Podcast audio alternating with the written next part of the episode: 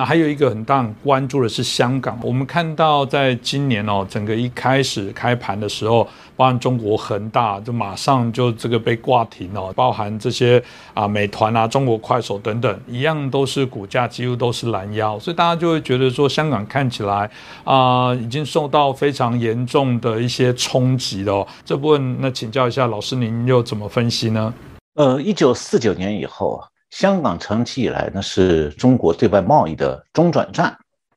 那么，中国改革开放进入第二个十年的时候呢，香港这个外贸中转站的这个作用就开始下降。但是呢，金融中心的作用随着外资频繁的进出中国，变得对中共越来越重要。但是呢，物极必反，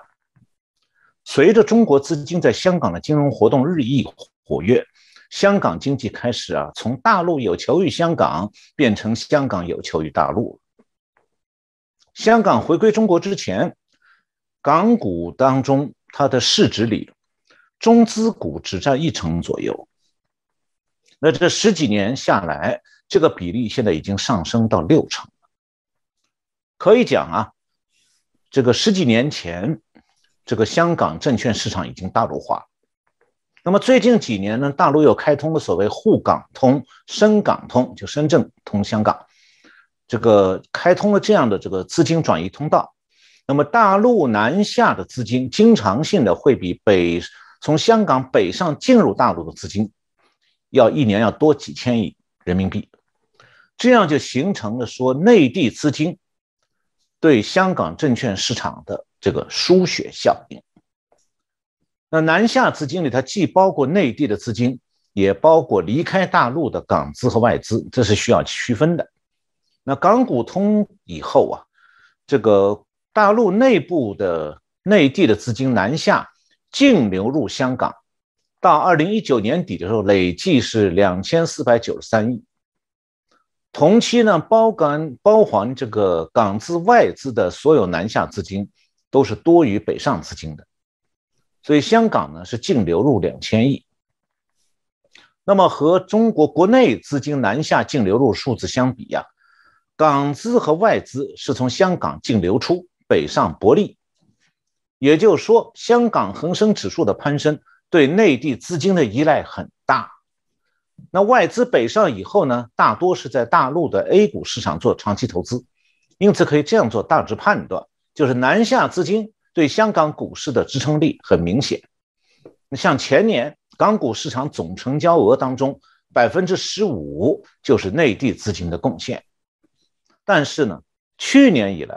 中共已经收紧了国内银根，同时限制房地产业这很多行业的盲目发展，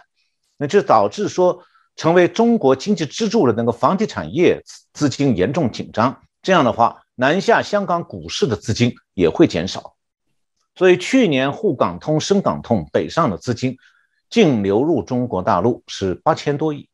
主要是进入了中国 A 股的制造业。那这意味着什么呢？就这样的资金流向表明啊，目前香港的金融中心它主要的功能是从海外吸引资金，同时对内地大量输血，由此就造成了对香港股市资金的抽血效应。那这种局面之下。香港股市就越来越差，没有悬念了。所以去年香港恒生指数大跌十四趴，那香港股市的国企指数跌二十三趴，恒生的科技指数跌三十三趴，几乎是从今年高点腰斩。所以去年呢是香港恒生指数啊，二零一一年以来表现最差的一年。所以啊，自从香港股市形成对中国的内地的依赖之后啊，这个事儿就是成也萧何，败也萧何。中国经济开始下行，香港股市就发抖。那么去年香港股市领头大跌的股票多半是内地公司的股票，像科技巨头阿里、阿里巴巴在香港股市去年跌幅是将近五成，腾讯跌了十八趴。那么地产股就是港股的重灾区。恒大是跌掉九成了，祥生是跌了八百八十四百分之八十四，中国奥园跌百分之八十，世茂集团、佳兆业集团跌百分之七十七，花样年、宇宙集团、建业地产、富力地产、时代中国这些中国的房地产大亨，